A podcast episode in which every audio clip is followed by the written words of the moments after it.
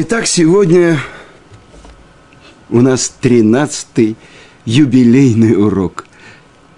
Все помнят, что числовое значение заключительного слова главной молитвы еврея, главного пароля еврея Шма Исраэль Ашем Элокейна Ашем Эхад, Эхад, числовое значение этого слова 13. Алиф – 1, Хет – 8 и далее 4. Итак, у нас сегодня 13 урок, и мы продолжаем ту тему, которую мы начали два урока до этого. То, что говорит великий учитель еврейского народа Рабейну Ашер, Рош, всегда помните про день смерти и подготовьте себе пропитание в дорогу. И пусть мысли об этом будут постоянно с вами, чтобы вы были готовы к дню расставания. И до того, как я процитирую вам то, что говорит великий Гаон, учитель всего еврейского народа, как говорят, удивительный Гаон, который оставил нас чуть больше двух недель, может быть, сегодня, когда я даю этот урок, это тринадцатый день после того, как он оставил этот мир. Я хочу процитировать вам книжку, которую мы издали в нашем издательстве «Пардес», которая называется «Йорцайт» – «День памяти» или «Годовщина смерти». Как вы понимаете, мы находимся в течение первых 30 дней после того, как оставил этот мир великий праведник, наш учитель, настоящий Гаон, Рамойша Шапира, что память о праведнике была благословена. Итак, то, что говорят такие тайного учения. Человеческая душа разделяется на три уровня и они облач, облачают тело человека. Низший уровень – это нефеш, это то, что в святых книгах сказано, что это шитуфа дегуфа, компаньон тела.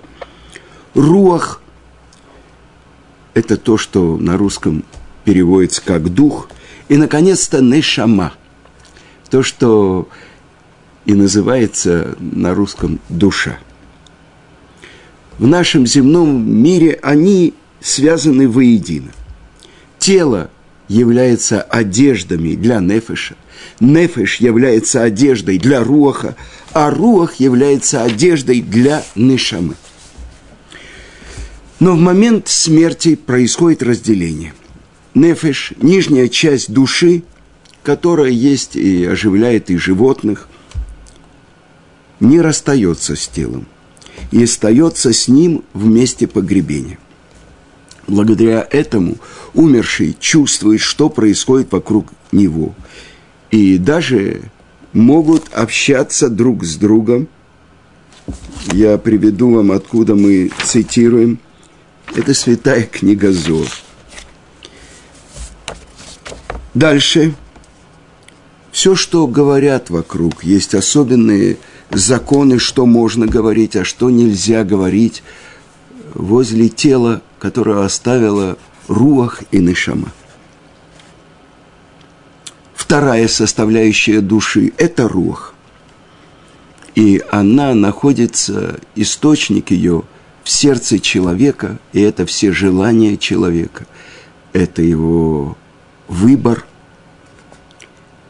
и в момент смерти рух отделяется от нефеш и отправляется в Маарата Махпила, в пещеру Махпила, которая находится в Хевроне, там, где похоронены наши працы, и по, сви- по свидетельству святой книги Зор, именно там вход в Ган-Эден. Если Руах удостаивается – то ангелы, помните, когда был изгнан Адам из Ган-Эдена, то поставлены были два ангела с светящимися, крутящимися мечами, чтобы не дать ему вернуться туда. Так вот, если этот руах заслуживает, а если это был еврейский мудрец, который всю свою жизнь посвятил изучению Торы, то, несомненно, его этот руах пропускают. И в этом нижнем Ган-Эдене, который находится ровно внизу, напротив того Ган-Эдена, буквальный перевод «сад наслаждений» на небе. И там, в нижнем Ган-Эдене, этот руах получает новое тело из более тонкой духовной материи подобной той, в которую облачаются ангелы, которые спускаются с неба в наш земной мир. По своему внешнему облику это новое тело похоже на то, в которое был одет при, человек при жизни. Но оно полностью исцелено, если у человека были какие-то физические увечья и в значительной степени это новое тело более одухотворено. Это называется халука дерабоном, то есть одежды мудреца.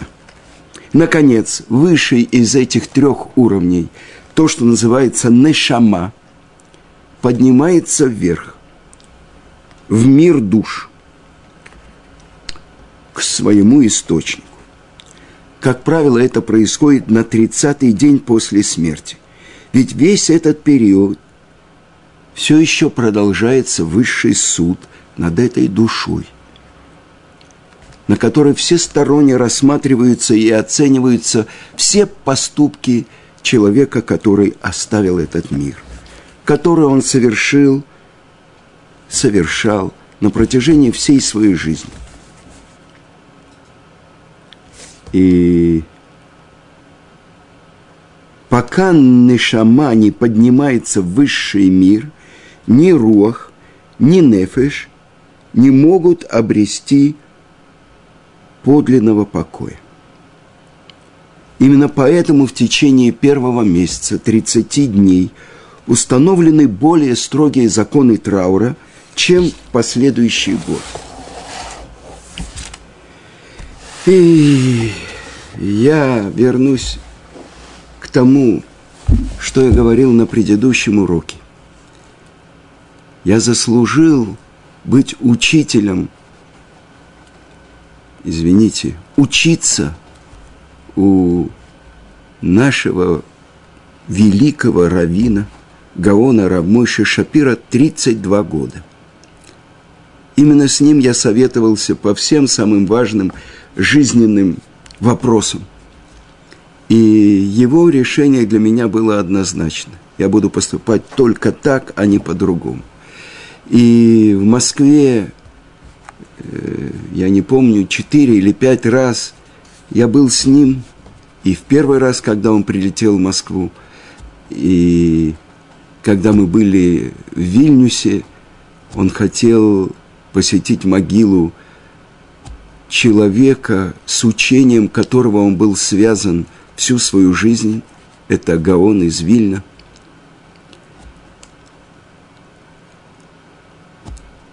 Я переводил его на русский язык для слушателей, которые собирались и в Ешиве, и в разных местах Москвы.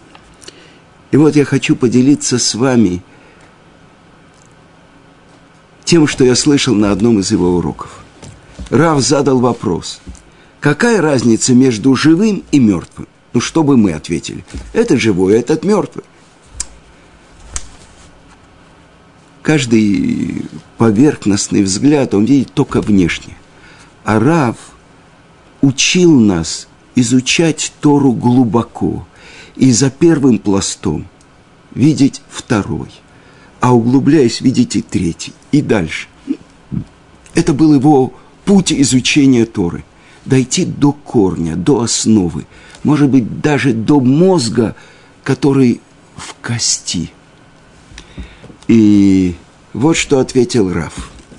Живой умирает каждое мгновение, а мертвый прекратил умирать. И, казалось бы, это парадоксальное определение. О чем оно говорит? Человек, который прожигает свою жизнь, он каждое мгновение все ближе и ближе к своей смерти. А человек, который выбирает жизнь, он каждое мгновение приобретает вечность. И я хочу поделиться с вами на одном уроке. Это в кампусе в Москве, который возглавляет Равшломо Злоцкий. Он привел такую хасидскую притчу. Один великий еврейский мудрец остановился в одной таверне. Э, так раньше назывались э, гостиниц. И утром, бледный, он позвал хозяина гостиницы и спросил, скажи, откуда у тебя эти часы, которые висят у меня в комнате? А что такое? У меня есть очень важный вопрос, потому что я не мог заснуть всю ночь из-за движения этого маятника, из-за движения этих стрелок. Я, я вам расскажу. Здесь был один э, большой хасидский рыбы, и он э, жил у меня где-то неделю, у него не было денег, и он оставил мне эти часы. А, тогда я все понял, ответил этот мудрец. Обычно все часы показывают, еще минута прошла, еще на минуту ты приблизился к своей могиле, еще на минуту. А эти часы мне показывают, еще на минуту я ближе к приходу Машиих. Еще на минуту я ближе к оживлению мертвых.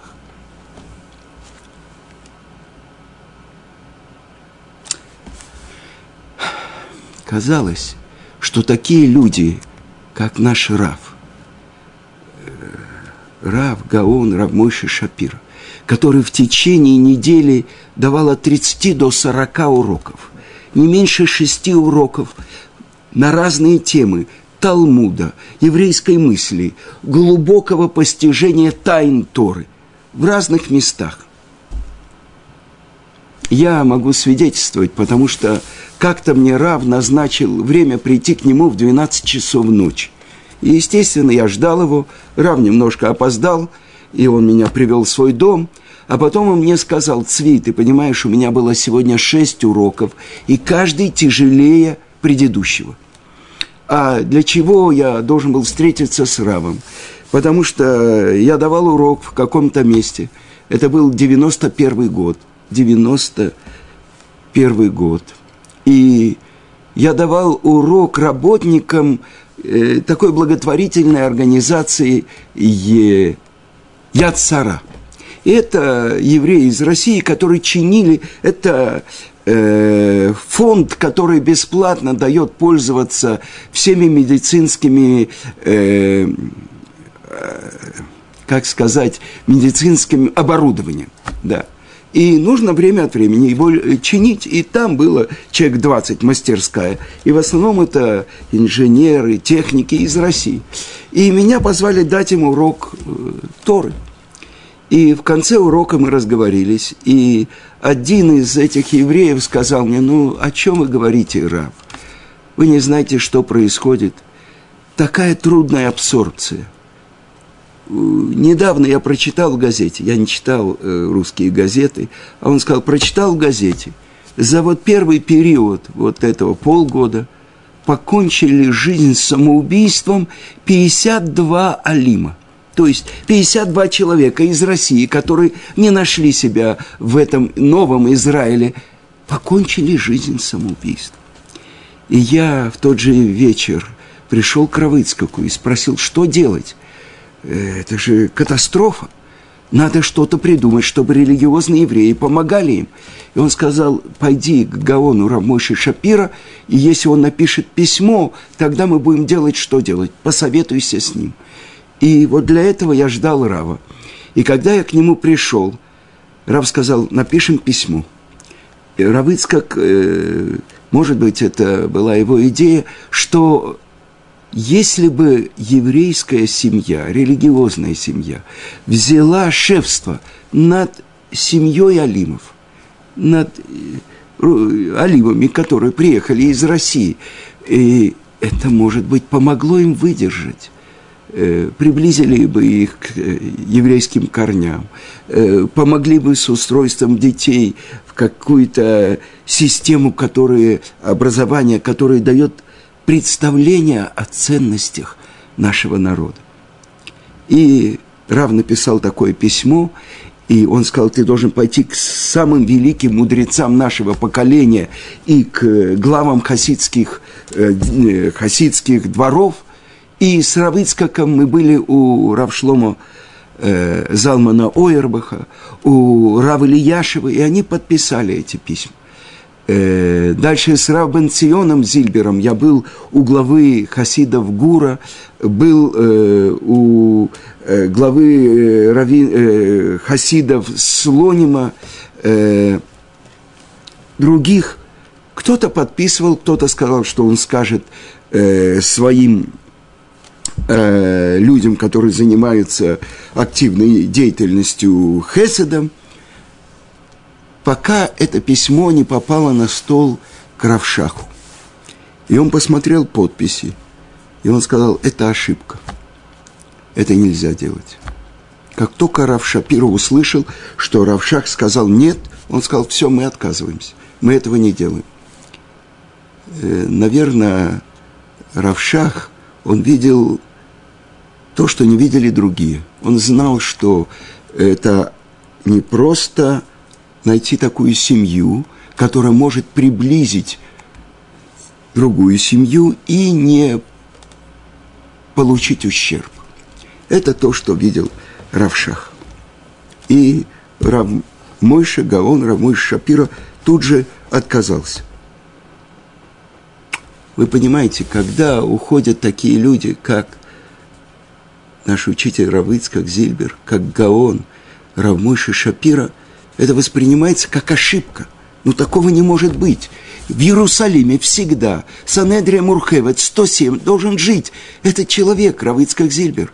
А э, Гаон, Рамойши Шапира должен всегда быть там, в Байтвагане, Узель 107.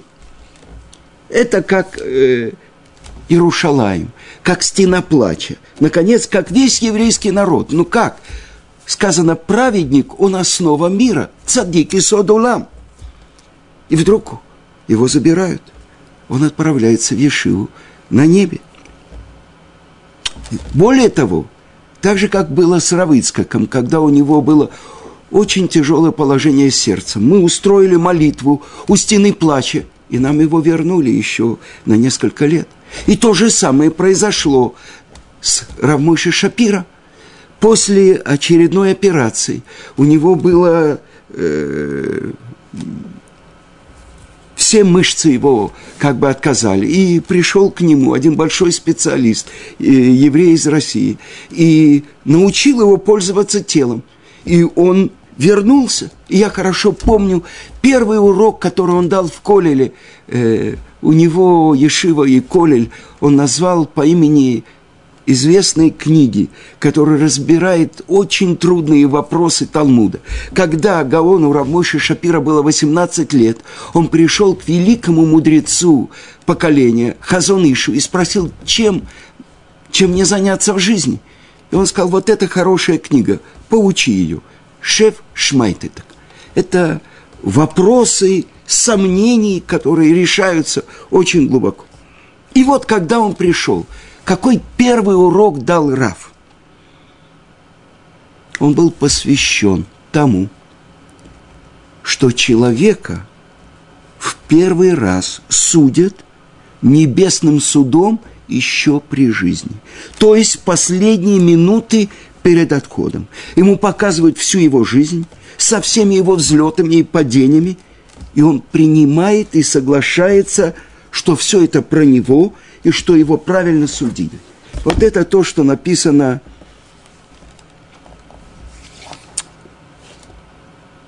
в святой книге, которую составил ученик Виленского Гаона Равхаим из Воложина, которая называется «Нефеш Ахаим».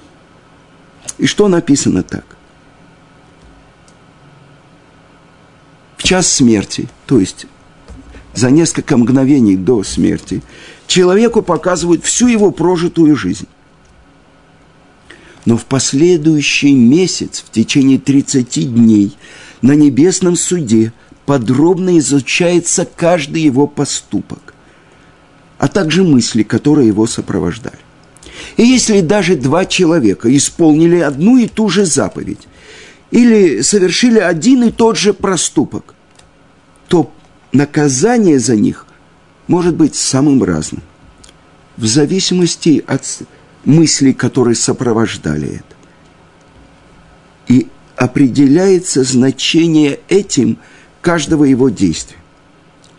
Именно поэтому наказание за умышленное нарушение закона гораздо серьезней, чем за невольное нарушение, совершенное по ошибке.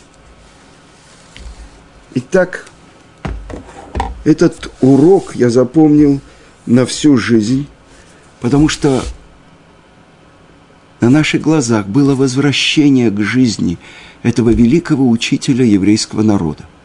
В в районе Рехес-Шафат, где находилась, находился его колель, он каждый четверг вечером давал урок. И там уже собиралось 300-350 человек. И когда еще он полностью не овладел телом, ему предложили сидеть и давать урок. Он сказал, как, как я могу такое сделать? Но постепенно он, сидя, давал эти уроки.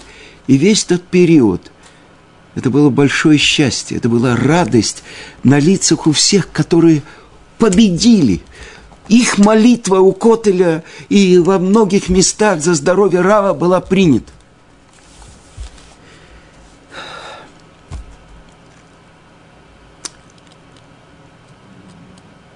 Как-то в течение этих двух недель вечером я долго думал о Раве – ведь на самом деле каждый человек, у него есть учитель. И написано в Мишне, если отец потерял потерю или Раф потерял свою потерю, человек должен заниматься потерей Рава раньше, чем потерей его отца. И Мишна в конце э, Элюмициес говорит, потому что отец привел его к жизни в этом мире, а Рав, который обучил его Торе, привел, перевел его к жизни в будущем мире.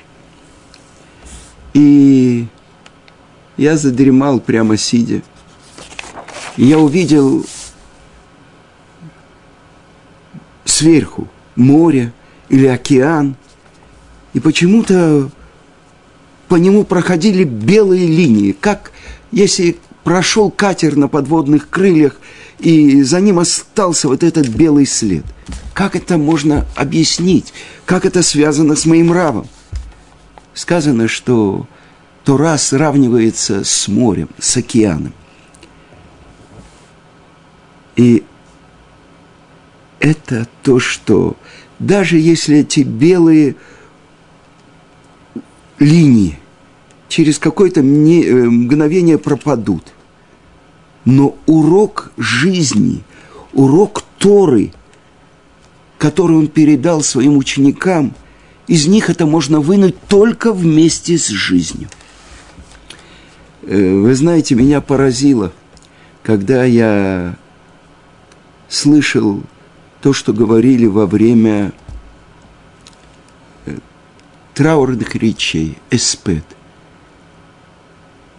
Сам Рав говорил, когда он говорил траурную речь по поводу своего э, Мехутана. Э, его сын женат на дочери Рав, Рафаэля Шмулевича, внук, внучки Равхаима Шмулевича, главы Ешивы Мир, который был с Ешивой в Шанхае, а потом построил эту Ешиву здесь, в Иерусалиме. И он говорил про то, что сказано в Торе. И я слышал от него это во время других уроков. Сказано, что когда Творец сотворил человека, «Воейцер это Адам», сказано «Воейцер» и «сотворил» с двумя юдами. Раши объясняет, это одно его творение для этого мира, а другое для будущего.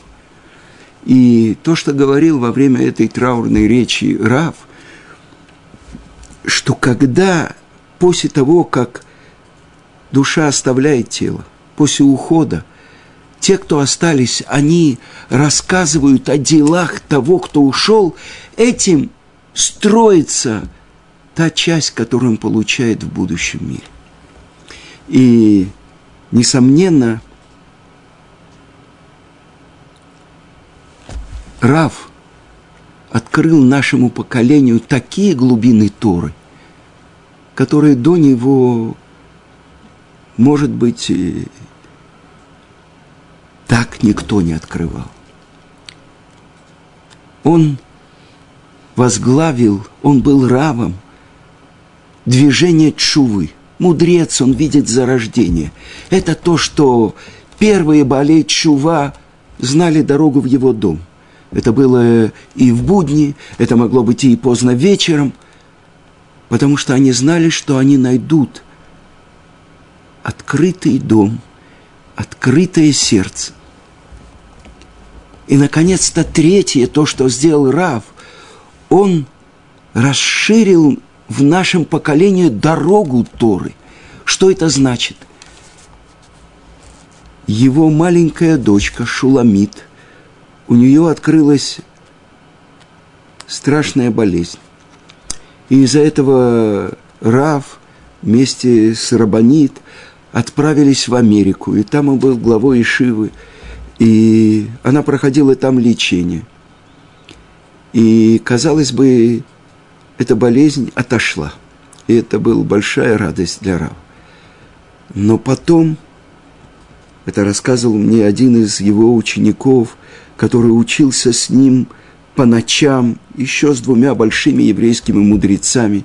Они откры... Э, учили э, святые книги, которые мы получили от Ария Кодыша, от Раби Шимона Бар Йохая, от Гаона из Вильна, от Раби Муше Хаим Люцату.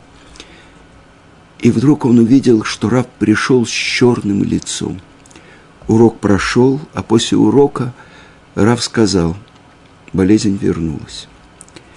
И это было где-то 31 год тому назад. Я помню, какие уроки давал Рав. И как мы всем урокам, 200 человек, пошли к Отуле и просили за нее. Он боролся за ее жизнь своими уроками. А потом мы провожали Рава который проводил свою дочку на Масличную гору, а разойти. Там ее похоронили. И рассказывал его сын, что наступил самый тяжелый период жизни Рава. Смерть дочери настолько обрушилась на него, что он погрузился в такую тьму – и именно в этот момент он начал преподавать небольшой группе учеников Седер Тарот для подъема души своей дочери.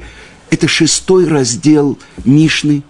То, что э, так не изучали со времен царя Хискияу, когда сказано в Талмуде, послали проверяющих, и от Дана до Бершевы не нашли ни мальчика, ни девочку, которые бы не знали хорошо законов Тумы и Тары, то есть законов ритуальной чистоты, И это 12 трактатов Седера Таарот, которые изучали единицы.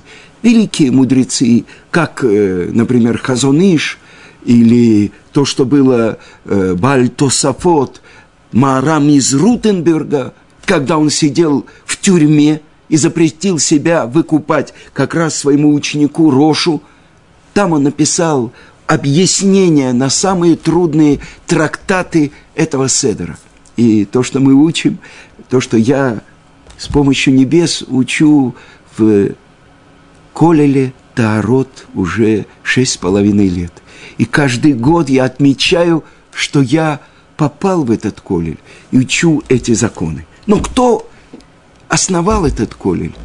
Это наш учитель Гаон, Равмойши Шапира.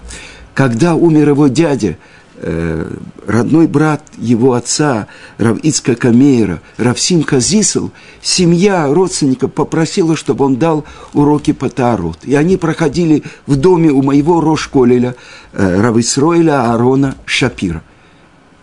Все его по его просьбе называют Арали, глава Колеля, одного из самых великих и уважаемых Колелей, которые есть в Израиле, а его главу зовут Арали.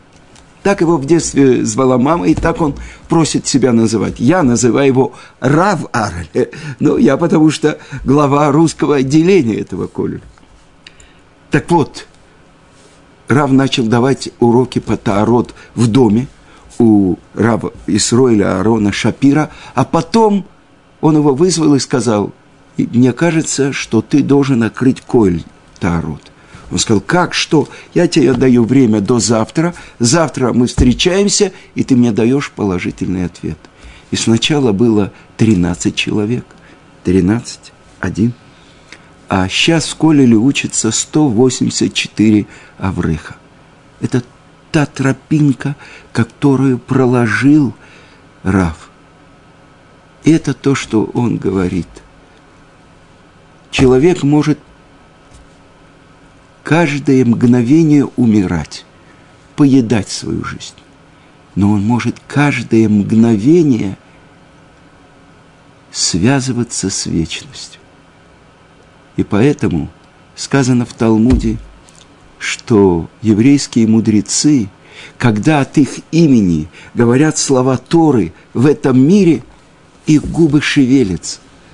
А когда я сказал сыновьям Рава, когда я пришел в течение семи дней их утешать, э, что мне сказали, что у Рава есть около четырех тысяч записанных на диски уроков. Они сказали, ты смеешься, четыре тысячи всего.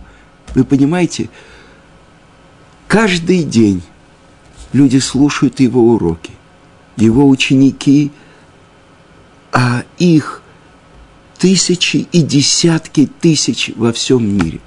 И в Москве, и в Нью-Йорке, и даже в Бразилии слушают его уроки. Э, иногда с переводом, а те, кто уже знает иврит, в оригинале. Это то, что сделал человек, который прожил свою жизнь, посвятив ее полностью еврейскому народу.